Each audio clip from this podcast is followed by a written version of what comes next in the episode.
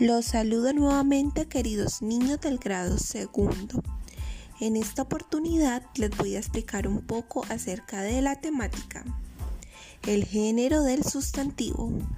Como puedes ver en los ejercicios anteriores, los sustantivos tienen género, es decir, pueden ser masculinos o femeninos. Un ejemplo, el sustantivo esfero es masculino porque lleva adelante la palabra él.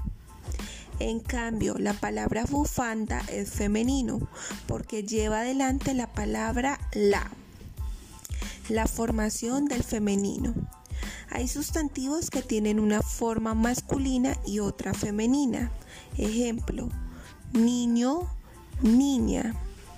Los sustantivos de este tipo generalmente forman el femenino así cambiando la O del masculino por una A.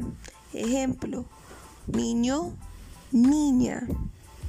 Añadiendo una A a la forma del masculino. Ejemplo, profesor, profesora.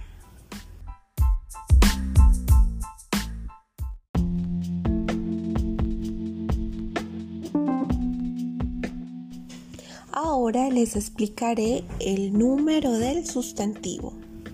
Los sustantivos tienen número, pueden estar en singular o en plural. Los sustantivos en singular nombran un solo ser u objeto. Ejemplo, semáforo, grillo, región, perro. Los sustantivos en plural nombran varios seres u objetos.